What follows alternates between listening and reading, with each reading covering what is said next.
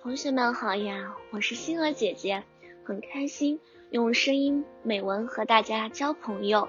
今天星儿姐姐将和大家分享的文章是一张照片的故事。在我家的相册里珍藏着许多照片，每一张就是一个美好的瞬间，一段甜美的回忆。瞧。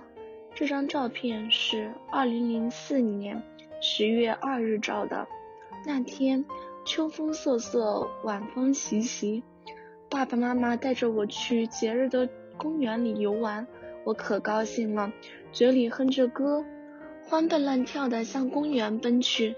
公园里玩的可多了，有形态各异、五颜六色的灯盏，各种各样的娱乐活动，还有北方来的冰雕呢。我们一家穿上了厚厚的羽绒服，进入了一个蒙古包似的穹体里。啊，真冷！一股寒气迎面扑来，我一进去就想出来，但里面有许多巧夺天工的冰雕作品吸引了我，有北京天坛、宫中玉女、西天取经、黄鹤起舞，还有儿童滑梯呢。当我来到南京中华门前。想摸一下门前高大的冰狮子，于是踮着脚，努力的想去触摸这狮子身上的铃铛。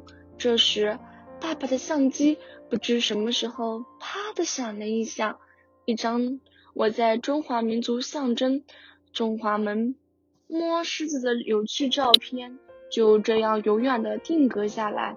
这张照片留下了美好的一瞬间，让我难以忘怀。